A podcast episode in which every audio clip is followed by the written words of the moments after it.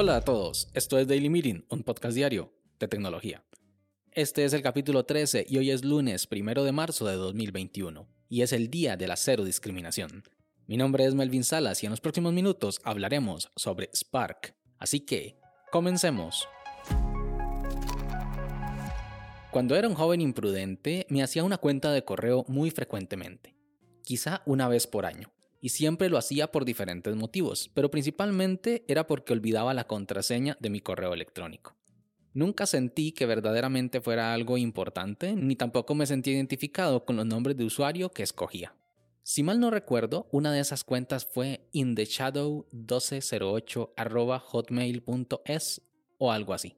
Si hubiera conservado esa cuenta de correo electrónico al día de hoy, quizá estaría recibiendo una que otra burla de vez en cuando. La principal razón es porque no es una cuenta profesional y no me representa realmente. In the Shadows era el nombre de una canción que me gustaba en un momento dado de mi adolescencia, en la que era fan del grupo The Rasmus. Y 1208 es mi fecha de nacimiento. Y es que no solemos escoger un nombre de usuario al azar, pero en ocasiones sí a la ligera.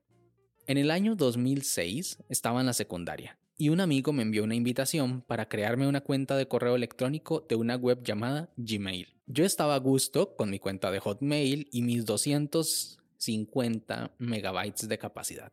Pero es que Gmail daba más de 3300 megabytes. Eso no era el doble, ni el triple, ni siquiera 10 veces más, era bastante más y tenía un contador en la parte inferior muy simpático en donde se podía ver que segundo a segundo la capacidad se iba incrementando.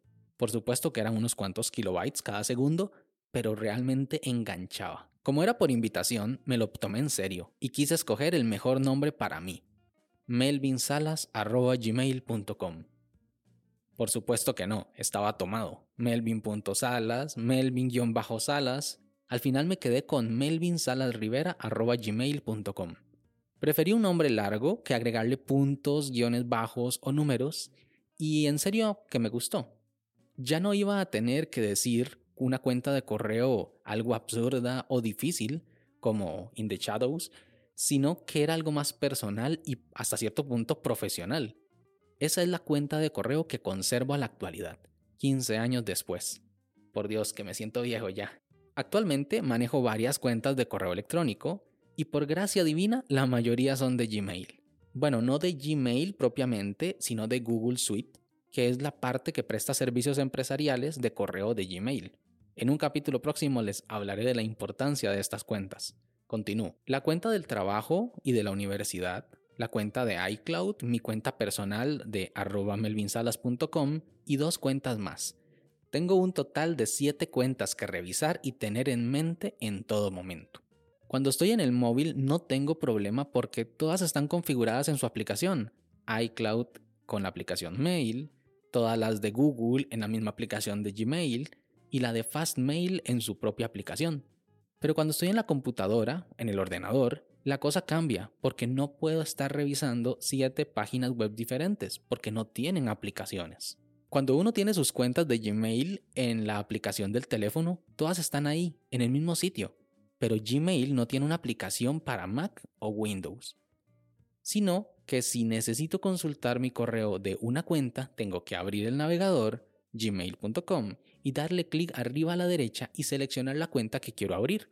Igual con mi cuenta de Fastmail, igual como si tuviera Outlook o Hotmail. Pero con la cuenta de iCloud no pasaba eso porque estaba configurada en la aplicación Mail del Mac y del iPhone. Así que pensé que si me servía también, podría utilizarla para todas las demás. Y es que esa aplicación permite agregar más cuentas de correo, así que agregué las cuentas y concentré mis emails en la aplicación Mail para Mac.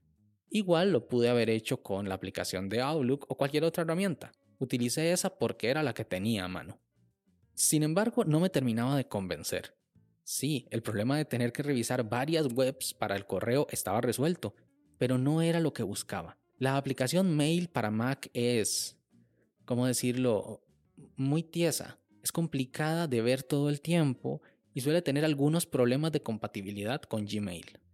Así que busqué y probé muchas aplicaciones para Mac.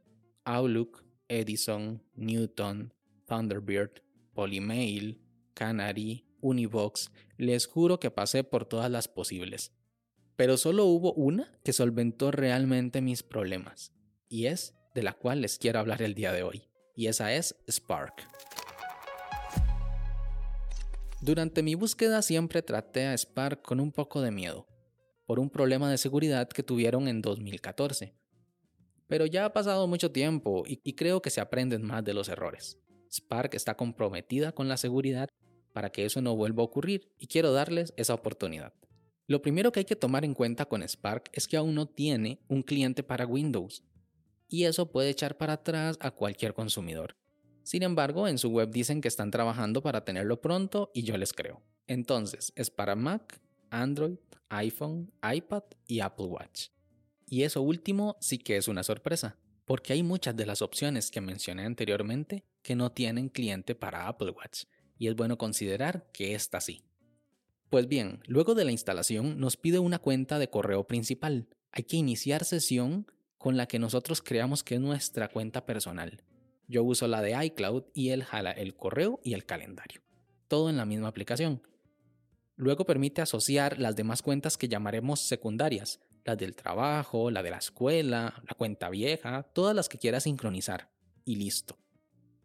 Ahora, si vamos al móvil o al iPad, descargamos Spark e ingresamos con la cuenta personal o principal, podemos ver cómo todas las cuentas que habíamos configurado anteriormente aparecen ahí también y esa es una de las características de Spark que más me fascinan. La cuenta tiene todos los correos asociados, así que si elimino uno en el Mac, se elimina en el iPhone. Si lo agrego en el iPad, se agrega en el Mac. Ya con esto me tienen ganado, porque lo que odio es estar configurando todas las cuentas en todos los dispositivos en los cuales los voy a utilizar. En las opciones de configuración de Spark está un apartado de notificaciones que permite seleccionar entre notificar todos los mensajes entrantes, ninguno, o de manera inteligente. Esto significa que si Spark detecta que el mensaje es generado automáticamente, como lo puede ser un newsletter o publicidad en general, no notifica, pero si no, sí lo notifica. Esto es muy importante para no ser distraído tan seguido.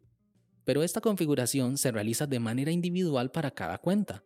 Por ejemplo, yo tengo que en mi cuenta personal sea inteligente pero la del trabajo me notifique todos los mensajes que recibo, porque para mí todos esos mensajes son importantes.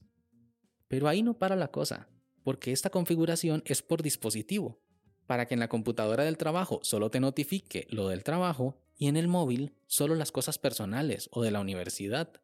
Es realmente conveniente. Spark tiene un modelo de negocio que funciona de la siguiente manera. Presta un servicio muy bueno a sus usuarios individuales de manera gratuita y a los usuarios corporativos brinda una serie de características de trabajo colaborativo como lo son comentar un correo electrónico. Esto es para generar conversación dentro de un email de manera interna en la empresa. Escritura conjunta para redactar un email entre varias personas de una misma organización. Sistema de roles y archivos compartidos. Estas son las opciones, entre varias que tienen, que son de pago, pero se pagan a partir del tercer colaborador en la empresa. Entonces, Spark nos enamora con su servicio para que las organizaciones que lo utilizan paguen para su desarrollo. Y nosotros, como gente de a pie, podemos disfrutar Spark en nuestro día a día. Yo lo recomiendo y espero que puedas darle una oportunidad a esta increíble herramienta de gestión de correo electrónico. ¿Qué opinas tú? ¿Es mejor tener una aplicación para centralizar el correo electrónico o es mejor tener una aplicación dedicada para cada cuenta? Sin más, este episodio llega a su fin, pero no me quiero ir sin antes agradecerte por haberme escuchado. Si quieres estar atento sobre los capítulos que se vienen, no olvides suscribirte desde tu aplicación de podcast favorita. También puedes escribirme por Twitter, arroba Melvin Salas, o conocer más sobre el proyecto en melvinsalas.com barra podcast. Nos escuchamos en el siguiente capítulo. Hasta luego.